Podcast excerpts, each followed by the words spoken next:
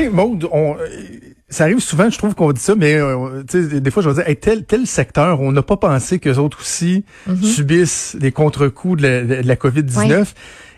Et euh, la SPCA échappe pas à ça. Tout le phénomène, le processus derrière l'adoption des, des, mm-hmm. animaux, euh, ça a été ébranlé. Il y a des phénomènes particuliers qui se passent. Euh, J'ai hâte de voir comment ça va se pérenniser dans le temps. Les gens qui de plus en plus tournent vers euh, l'adoption ou l'achat euh, d'animaux. On va en discuter avec Élise Desaunier, qui est directrice générale de la SPCA Montréal. Madame Desaunier, bonjour. Bonjour. commençons par aborder l'aspect de votre capacité. Je lisais ce matin qu'un des enjeux auxquels vous avez eu à faire face, c'est que votre capacité, de par les exigences de, du confinement, de, de, la distanciation, votre capacité à accueillir les animaux a été diminuée pendant la pandémie. Ben oui, en fait, euh, on est vraiment, on fait face aux mêmes enjeux que tout le monde. Euh, on est moins nombreux à pouvoir entrer dans une épicerie ou une pharmacie en même temps. C'est la même chose pour un refuge.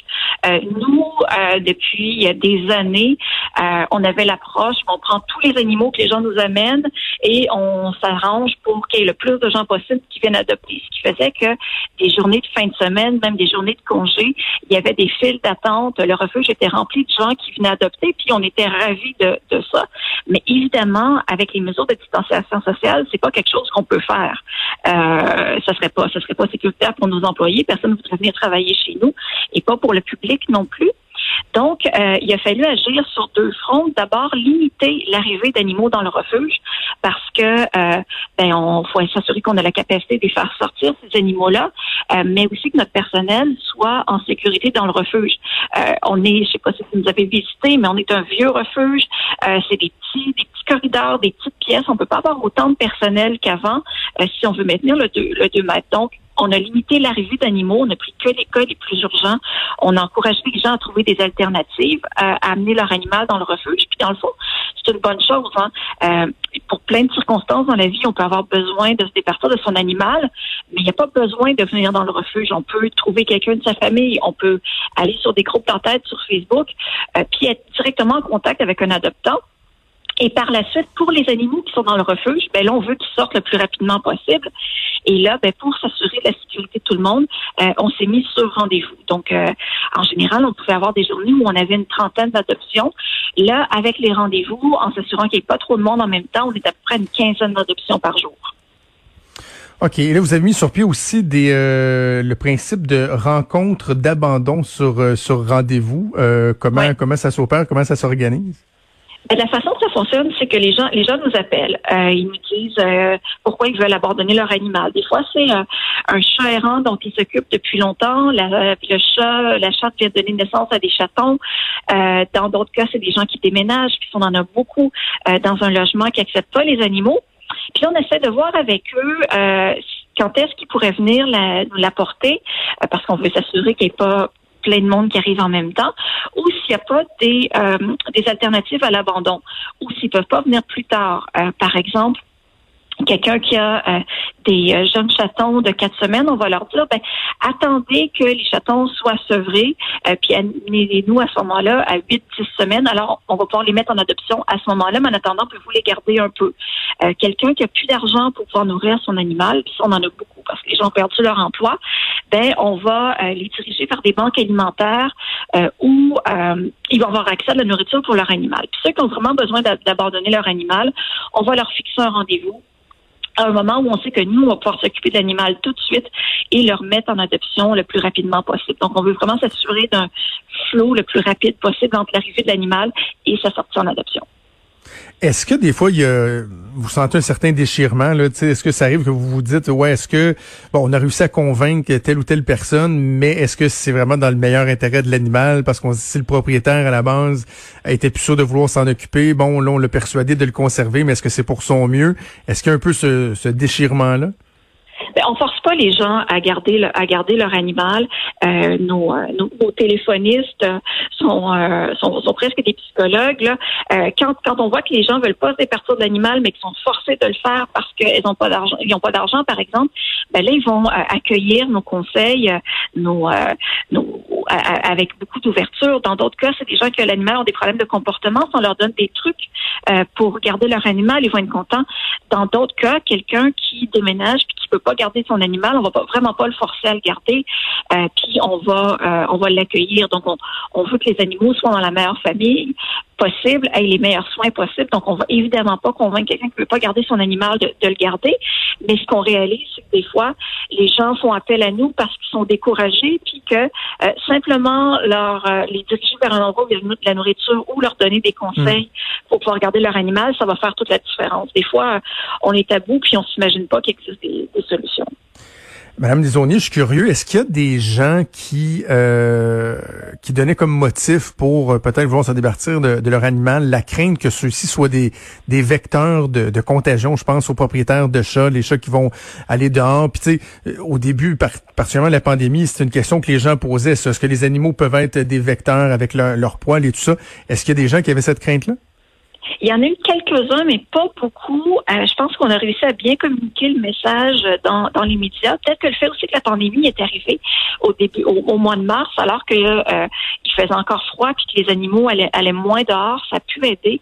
Mais on n'en a pas eu, on n'en a pas eu beaucoup euh, de ça. Et ce qui est quand même une, une bonne nouvelle. Je pense que dans dans d'autres régions du monde, il y a eu beaucoup d'abandon, de crainte que euh, les animaux soient des vecteurs, et c'est pas le cas ici.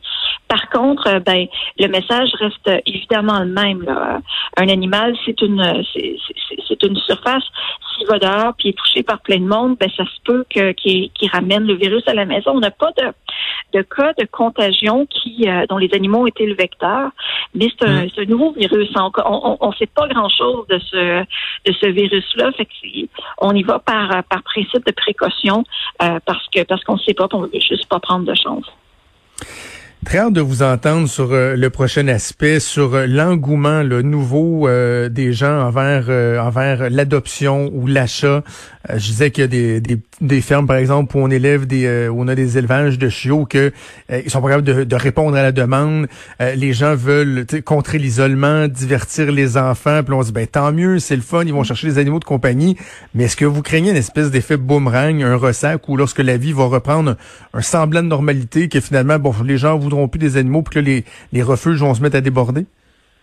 Ben, il y a toujours euh, des gens qui adoptent un animal et qui n'étaient pas trop au courant de ça dans quoi ils s'embarquaient, puis que euh, quelques semaines, quelques mois plus tard, quelques années plus tard, ben euh, ils, décident de l'abandonner. Ça a toujours été, ça continue d'être le cas.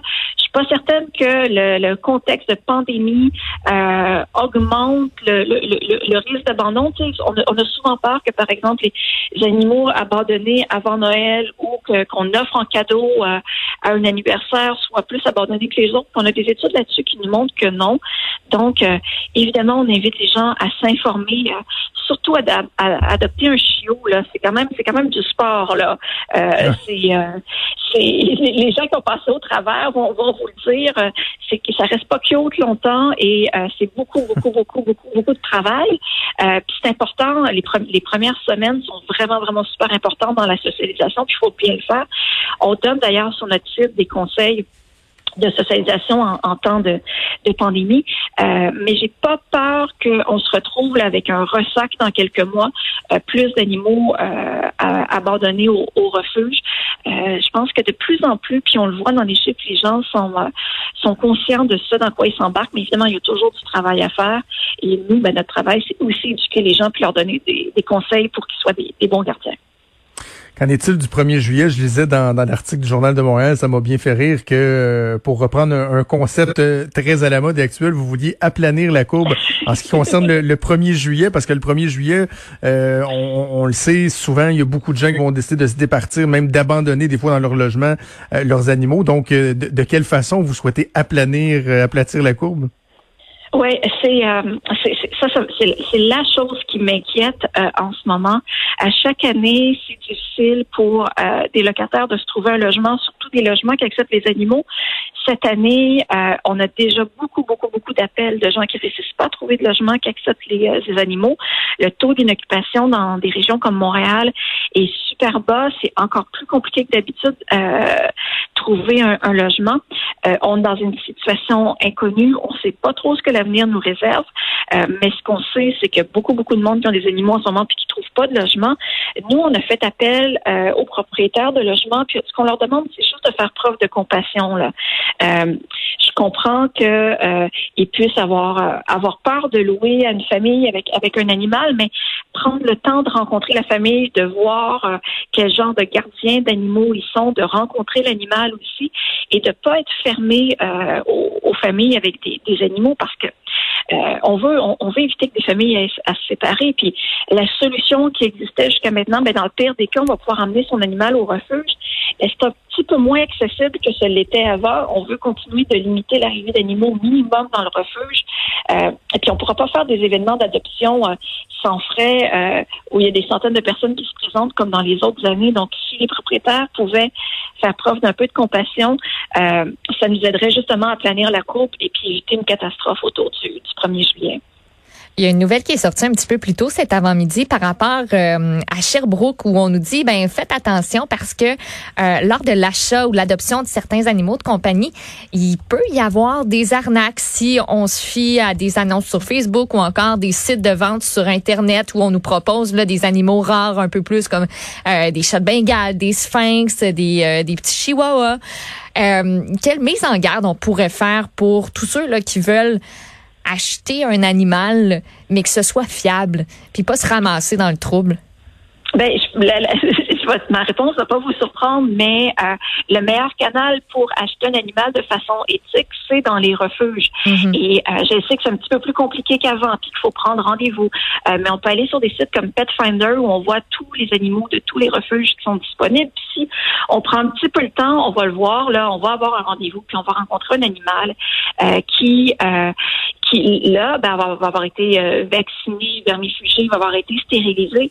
Euh, le problème des animaux dans les petites annonces, c'est pas seulement les arnaques, mais c'est aussi les conditions dans lesquelles euh, on a, vécu la maman de cet animal-là. L'élevage de, de chats puis de chiens, c'est rarement fait dans des bonnes conditions. Donc évidemment, il y a des éleveurs qui sont tout à fait correct, mais là, je pense qu'il y a une opportunité de marché et qu'il y a plein de gens qui s'improvisent éleveurs et qui, si on peut pas rencontrer euh, la mère puis voir euh, les conditions dans lesquelles euh, euh, dans lesquelles elle vit, puis dans lesquelles les, les, les, chiots, les chatons sont nés, on devrait quand mm. même se poser des questions. Puis des animaux qui cherchent une nouvelle famille dans un refuge, il y en a beaucoup. Peut-être que les, les enfants vont dire on veut un chaton, puis on veut on veut un chiot, mais euh, un, un, animal adulte, ça peut être encore plus facile à intégrer dans une famille qu'un un chiot ou un chaton parce que cet animal-là est déjà mature, on connaît déjà sa personnalité. Il va pas détruire vos plantes, il va pas détruire votre sofa, il va peut-être mieux s'intégrer. Mm. Les gens du refuge, on les connaît, nos animaux. Euh, on a fait des évaluations. C'est donc moi, ce que je conseille aux gens, c'est vraiment de d'aller dans des refuges où on sauve réellement une vie, puis on aide des organismes qui sont là pour aider les animaux et qui sont pas là pour, euh, pour faire de l'argent. Le message est passé. Vous êtes très convaincante, Élise Desjardins, directrice générale de la SPCA Montréal. Merci beaucoup. Merci à vous. Bonne journée. Bonne journée à vous. Au revoir.